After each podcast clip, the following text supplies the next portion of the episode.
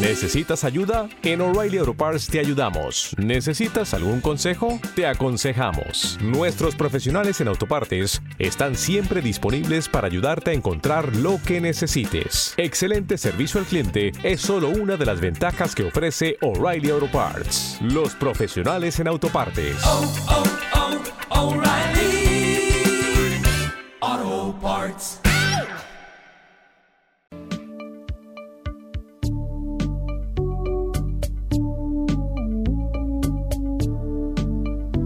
Geopolítica. Una diatriba en el mundo pandémico y pospandémico en Trend Topic.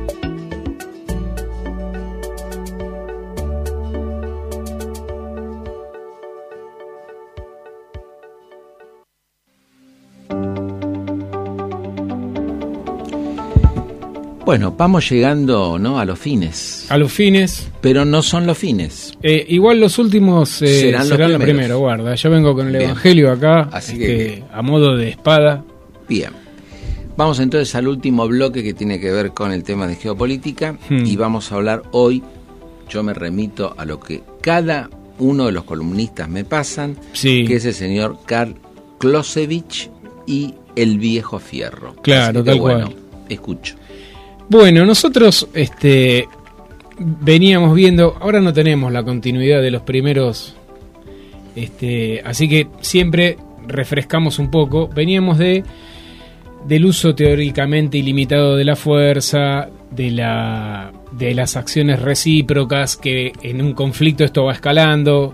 El tipo le tira con una piedra, el otro le tira con una piedrita más grande, esto, ¿no? Como una acción recíproca. Eh, hay tres eh, no las vamos a volver a, repasar porque el tiempo es tirano, no solo el tiempo. Este, eh, por ejemplo, para, dar un ejemplo así a vuelo de pájaro y ya pasamos al tema de hoy, este, cuenta en los conflictos la administración de la fuerza que se empeña para el logro del objetivo estratégico.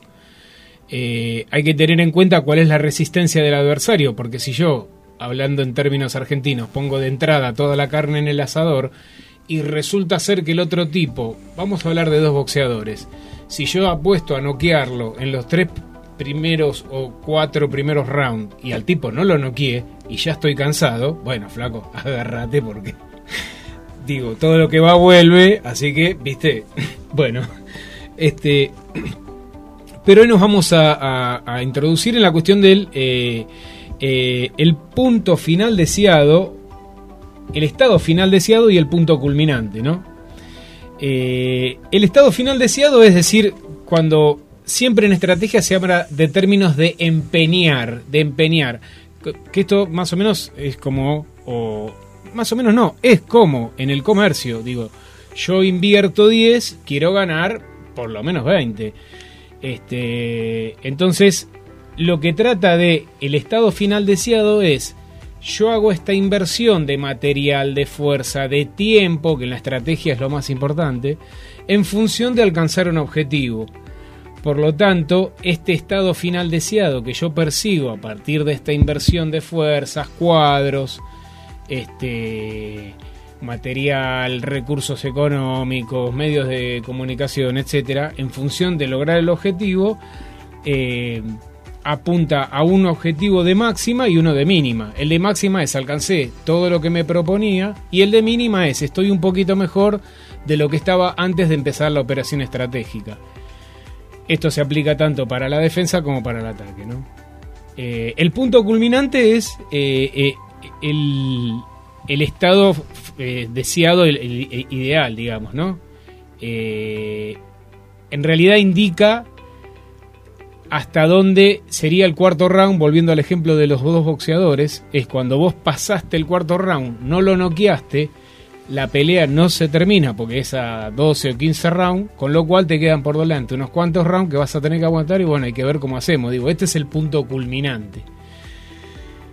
¿Por qué aludimos a, a esto? Porque creemos que hoy por hoy la guerra no sé y quizás nunca eh, se restringe al ámbito específicamente físico-militar. No son tanques, helicópteros, sino que es toda una panoplia de este, actividades que responden a un objetivo estratégico político, político, ¿sí? Y en esto pueden interactuar objetivos económicos, financieros, tecnológicos, militares, específicamente políticos. En relación a lo de Martín Fierro, yo creo, yo rescaté algunos versos del Martín Fierro que en este enfrentamiento entre la lo que se podría denominar poder concentrado y los pueblos, creo que Martín Fierro vuelca en su obra, mejor dicho, José Hernández vuelca en su obra el Martín Fierro, sobre todo en la vuelta en los consejos del viejo Fierro, algunos párrafos que son interesantes, ¿no? Por ejemplo, este que dice que ni el miedo ni la codicia es bueno que a uno lo asalten, ansí no se sobresalten por los bienes que perezcan, al rico nunca le ofrezcan, al pobre jamás le falten.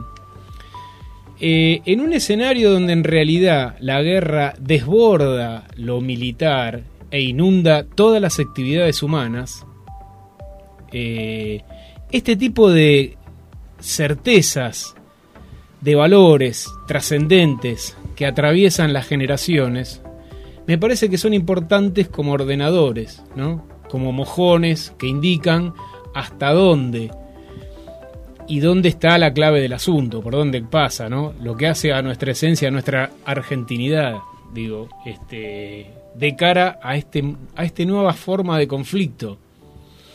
Porque nosotros podemos decir, bueno, hay ciertos lugares en el mundo donde hay choque físico violento concreto, digamos, en torno a la zona del Donbass. Hay duelo de artillería, helicópteros, aviones, este, qué sé yo, masas de combatientes, unidades blindadas, todo ese tipo de eh, despliegue de eminentemente militar, pero hoy por ahí nosotros acá en la Argentina también estamos en una forma de guerra que se podía eh, definir como financiera, cultural, eh, en una cuestión de valores, ¿no? ¿Qué es popular? ¿Qué es popular? ¿Qué, no lo es? Yo personalmente entiendo como popular aquello que se deja atravesar, que es receptivo de la voluntad, de la esperanza, de los ideales del pueblo y los ejecuta.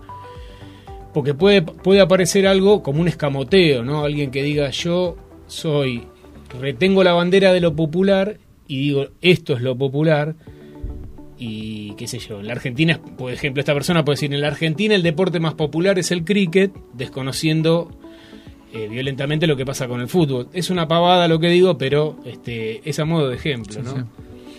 Eh, nosotros lo que estuvimos leyendo fue que eh, ya hace muchos años atrás, más precisamente en diciembre del 2006, el Comité Internacional de la Cruz Roja le publicó un artículo al general Rupert Smith, general del ejército británico, un oficial brillante, que ha conducido todo tipo de unidades, incluso algunas de, gran porte, de gran poder, en diferentes operaciones. No quiero leer el... es... Pero ante una pregunta que le hace el periodista, le dice, ¿ha cambiado el paradigma, el paradigma de la guerra? Este oficial, brillante del ejército británico, responde, sí, las guerras han cambiado en las últimas décadas. En el pasado la finalidad era la guerra industrial, eh, en este tipo de guerra el objetivo era ganar la prueba de fuerza, el reto era quebrar la voluntad del adversario. Aclaro entre paréntesis que para mí quebrar la voluntad del adversario es el núcleo esencial de la guerra, porque como la guerra persigue un objetivo político y hay un choque de intereses políticos, yo tengo que quebrar la voluntad de mi adversario. En este, en este punto del conflicto, la guerra se transforma simplemente en una herramienta, ¿no?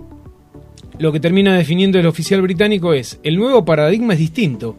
Se trata de la guerra en medio de la población. Lo dice en el año 2006.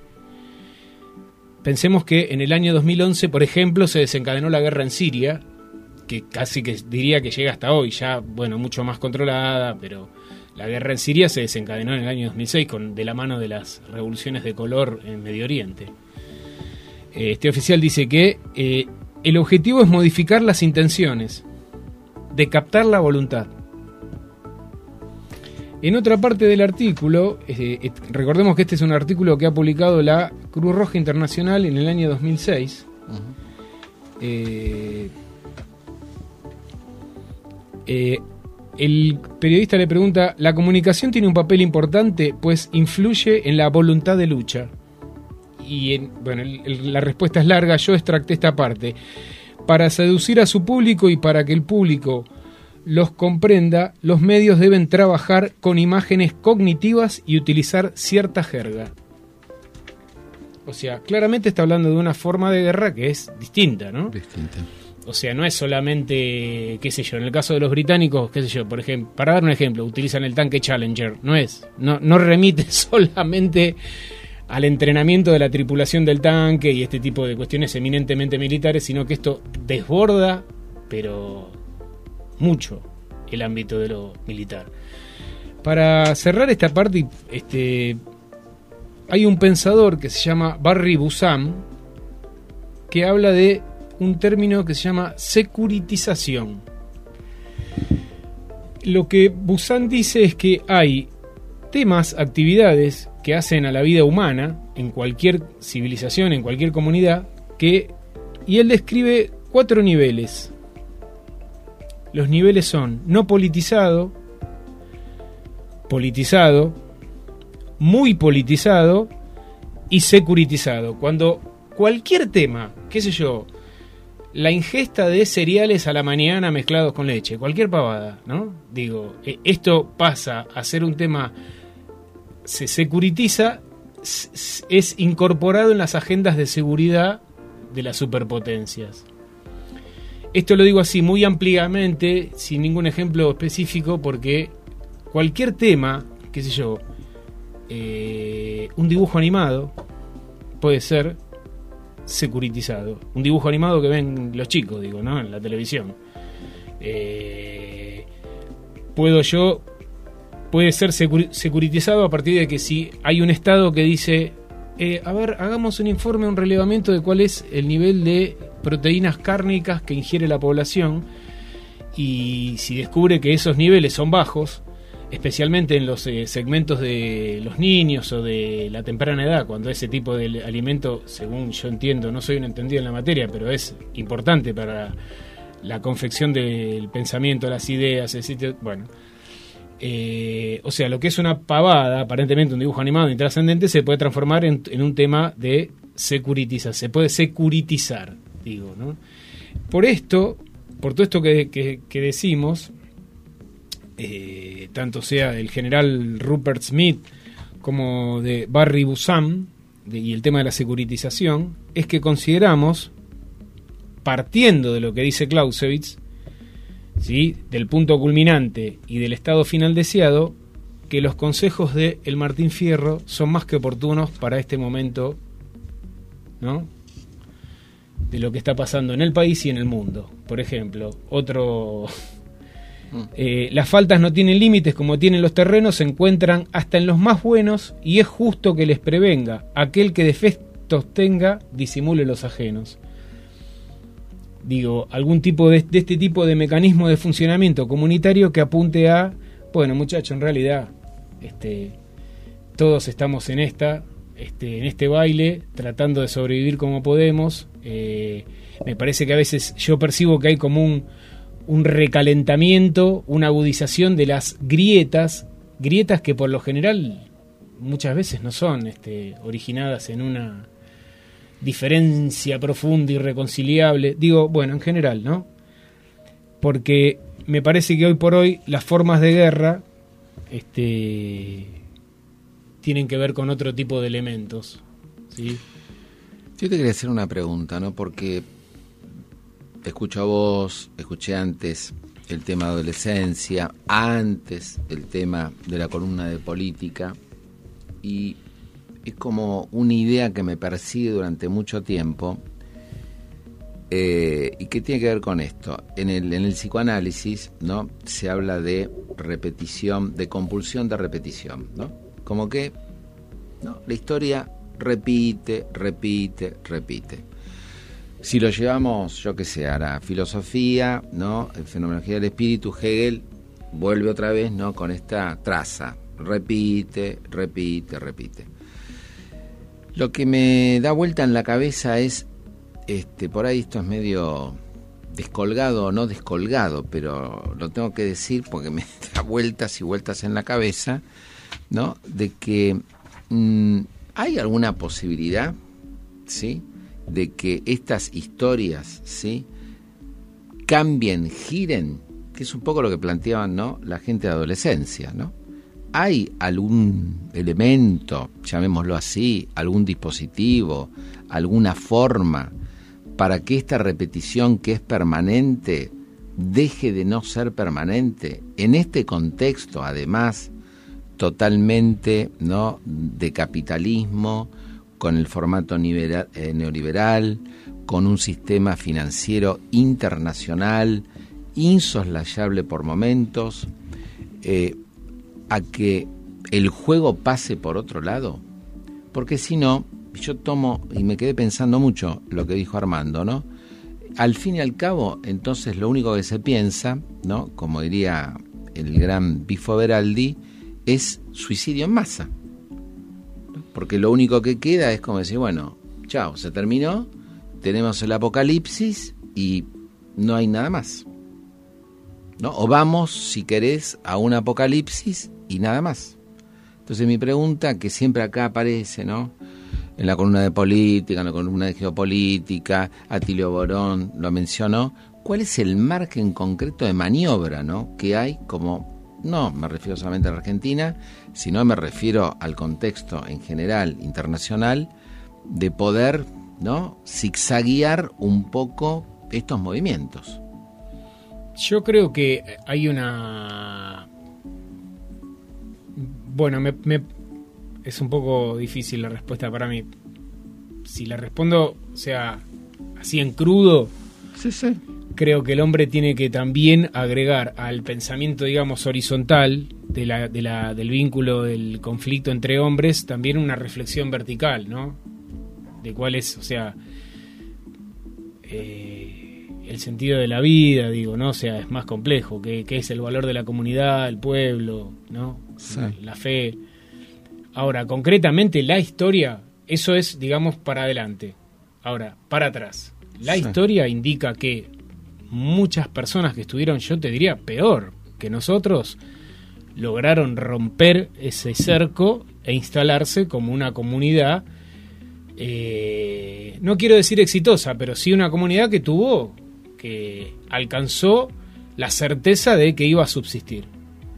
Digo, por ejemplo, Estados Unidos, eh, al principio eran, en 1776 eran 13 colonias, bueno, que no, este, a comparación del Imperio Británico, al cual desafiaron y con el cual estuvieron casi 100 años en guerra, porque yo incorporo en ese proceso de liberación de Estados Unidos hasta la guerra civil, ¿no? de federado, del norte contra el sur, de los, de los confederados contra eh, los estados del norte, los del sur.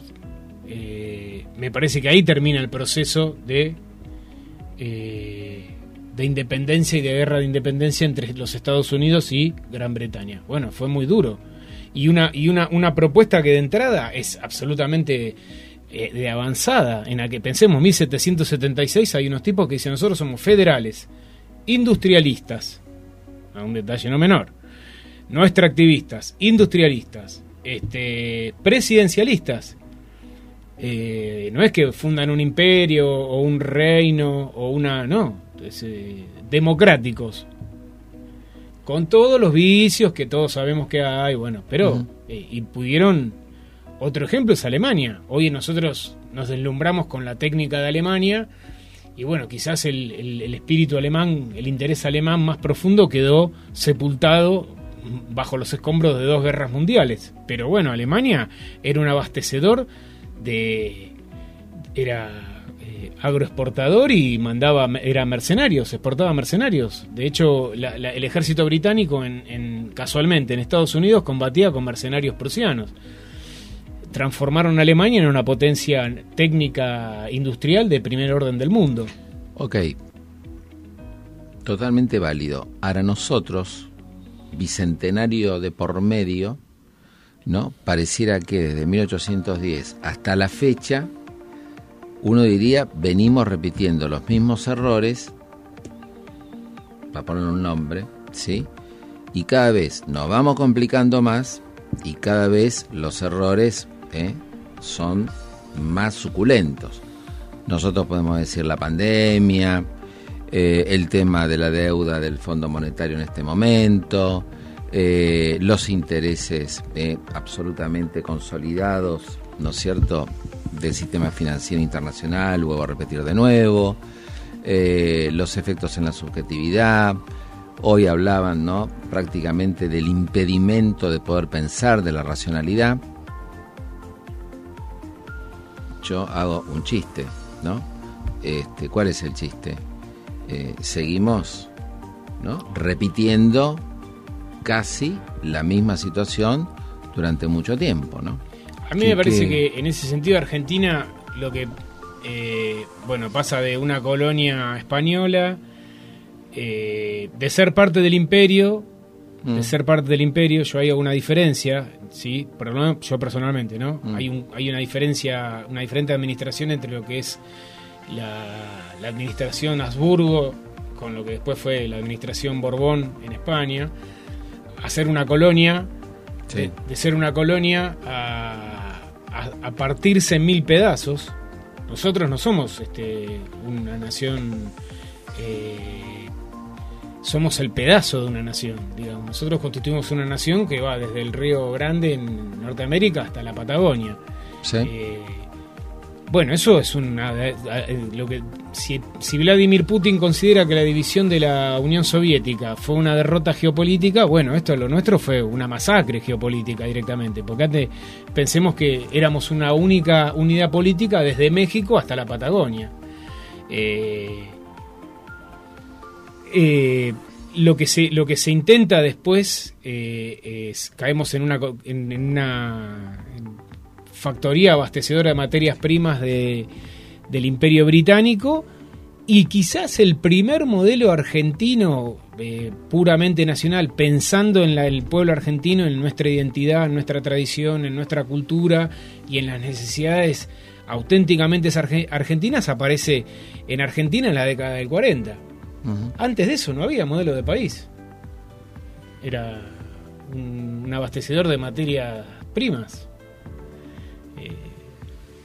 O sea que esto es muy nuevo, es muy reciente. Yo no sé si hay una repetición de modelos. ¿eh? Lo que sí creo que hay dos fuerzas. Una que es la de la. que son los dos modelos que tiene Argentina más serios. El modelo de la generación del 80 y el modelo del justicialismo del 40. No lo que vino después que no sé qué es. Mm. Lo del 40, específicamente a partir del 24 de febrero de 46. Ese modelo con el otro modelo de la generación del 80, bueno, van a tener que conciliar un modelo, porque eso también está siendo una mochila demoledora. Lo que uno avanza, el otro lo, tira para atrás. Bueno, sí. Bueno, eso va a haber que resolverlo de alguna manera, digo, ¿no? Este, de la manera menos cruenta posible. Eh, no es porque yo sea un aficionado a leer La Nación, pero a veces hay que leer sí, por supuesto. los opuestos. Sí. Y fue esta semana, hubo un artículo, ¿no? Donde justamente algo de esto se planteaba y se decía, más o menos aproximadamente, la idea era esta. Eh, la Argentina sola es medio como complicado que salga y se ponía mucho el énfasis en el tema de Brasil, suponiendo, sí, hipotéticamente que ganara Lula. Si gana Bolsonaro también. Claro, puede ganar Bolsonaro. Yo lo lamento en el muchacho, pero esta es la realidad cruda y dura. También. Porque es Brasil. Es Brasil, claro.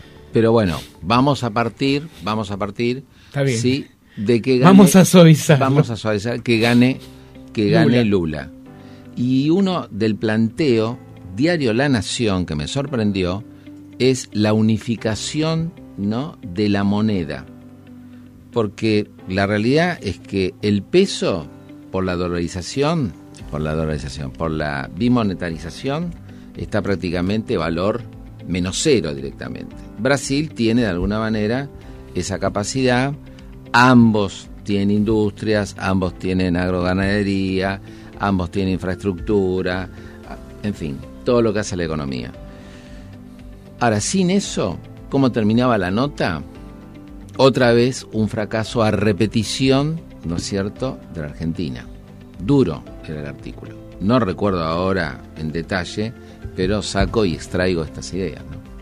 Y me parece que tal vez tenga que ver con lo que vos planteás, ¿no? Como una Latinoamérica un poco más abierta. Porque aparte Brasil no puede desconocer que tiene al sur una nación con un litoral marino de 3.000 kilómetros que ocupa un enorme ah. espacio en el Atlántico Sur, que controla el paso, el único paso concreto entre el Océano Atlántico y el Pacífico, o sea, geopolítico, y aparte que es el trampolín para la Antártida que seguramente Brasil va a querer mojar la media luna ahí y yo estoy dispuesto a creo que los argentinos tenemos que ser la autopista, el facilitador para que toda América, desde ya que Brasil porque son nuestros hermanos estratégicos, llegue a la Antártida.